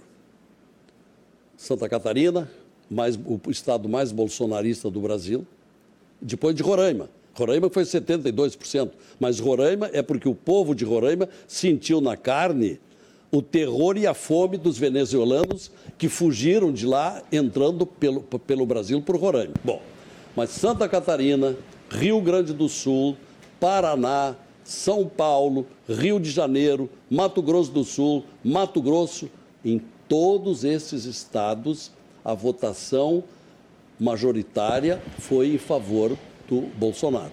Não estou aqui externando nenhum preconceito contra o Nordeste. Nós reconhecemos as dificuldades do Nordeste. Então, é democrático que estes estados que tanto trabalham, que estudam, que são empreendedores, estão democraticamente protestando porque não concordam que este eleito seja aquele que não é o que prestigia esses estados produtores. Que eu mencionei aqui, Rio Grande do Sul, Santa Catarina, Paraná, São Paulo, Rio de Janeiro, Mato Grosso do Sul, Mato Grosso e outro, Mato Grosso, etc. Bom, então isso tem que ser considerado nessa hora, tem que ser respeitado. E isso é que está dividindo o Brasil. Hoje o Brasil é um país fraturado, com uma diferença mínima de 2 milhões entre o eleito e o que ficou em segundo lugar. E o que ficou em segundo lugar, a população não se conforma, porque tem vergonha na cara, não entendem como que o outro lado não percebe que elegeram um delinquente, um homem que causou os maiores rombos na economia do país, que mandou lá para fora bilhões e bilhões, rateando parte daquele dinheiro para os partidos e para eles pessoalmente e isso não é justo. Então, a desconformidade desses brasileiros é contra a injustiça. Eu até arrisco dizer que esses protestos não são tão, tão contra a não eleição do Bolsonaro, são preponderantemente contra a eleição de um ex-presidiário que chefiou uma organização criminosa. É isso. Bem, senador, muito obrigado pela participação. Tem um espectador aqui que, que agora não consegui achar, mas disse assim: muito bom esse programa Conversas Cruzadas.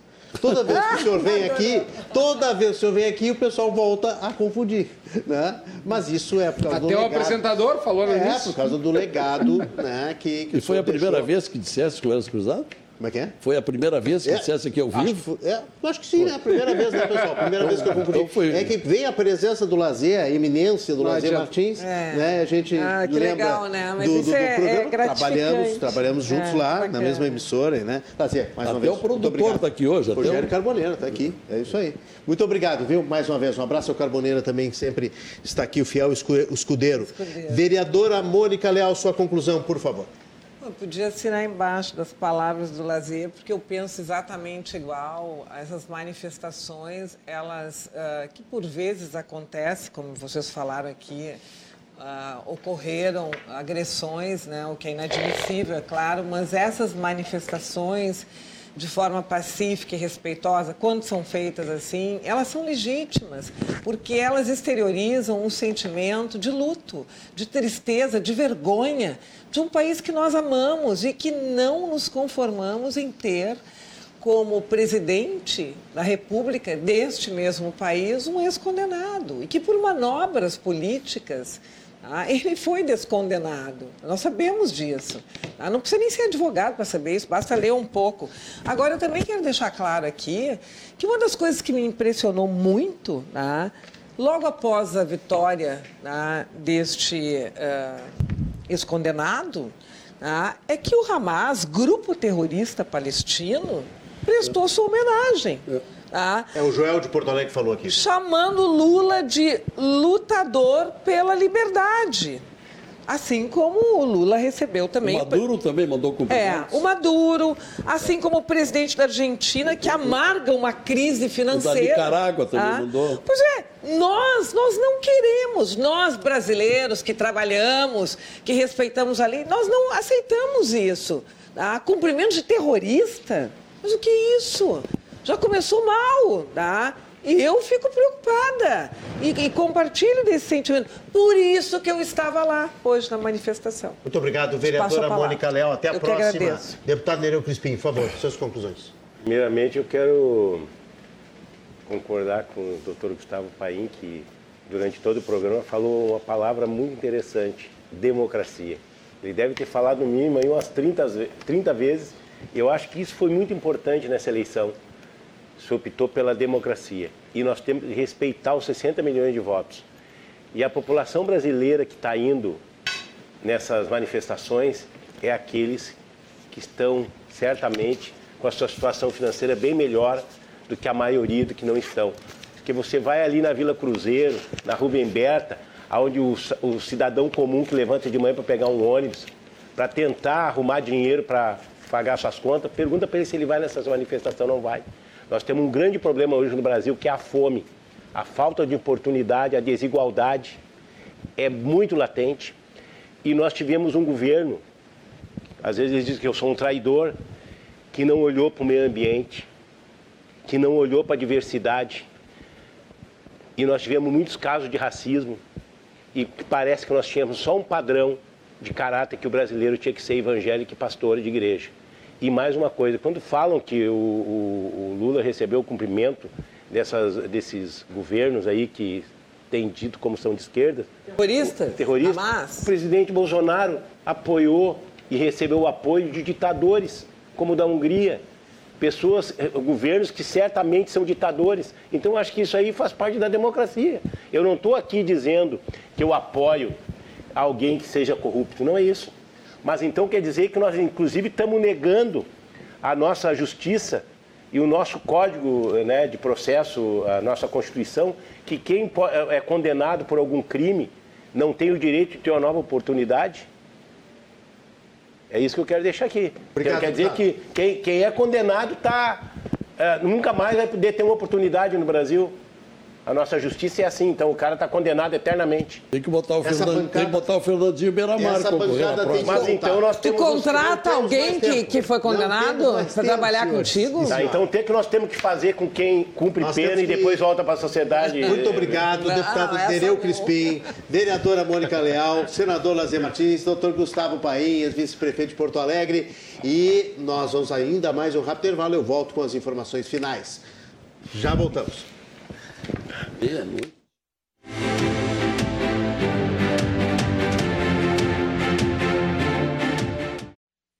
Cruzando as conversas na tela da RDC TV 24524, claro, NET TV. Se você gostou do programa de hoje, com mais uma vez a interação, a interatividade dos nossos espectadores e audiência do Cruzando as Conversas. Excelente. Gustavo Paim, Lazer Martins, Mônica Leal, Nereu Crispim. Você vai lá no YouTube e pega o link do programa de hoje, já pode espalhar nas suas redes sociais e contribuir com a divulgação do nosso conteúdo especial deste programa que está concorrendo ao Prêmio Press, prêmiopress.com.br, o Oscar da imprensa gaúcha. Você vota todos os dias lá na categoria Melhor Programa de Televisão do Ano. Tá na tela aí, prêmiopress.com.br. Todos os dias você pode votar com o seu CPF. O Cruzando as Conversas tem oferecimento da Associação dos Oficiais da Brigada Militar e do Corpo de Bombeiros Militar Militar, Azof BM, defendendo quem protege você. E Banrisul chegou o Banri Shopping. Compras, pontos e cashback num só lugar.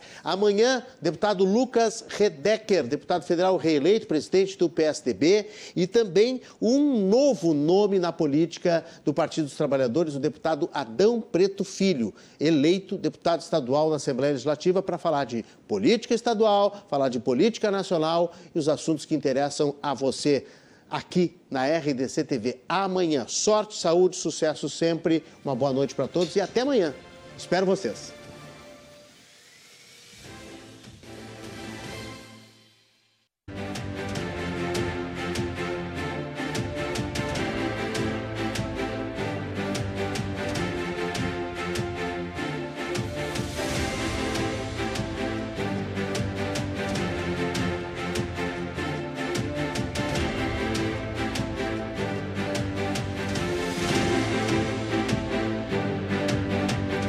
Cruzando as Conversas. Oferecimento: Associação dos Oficiais da Brigada Militar e do Corpo de Bombeiros Militar.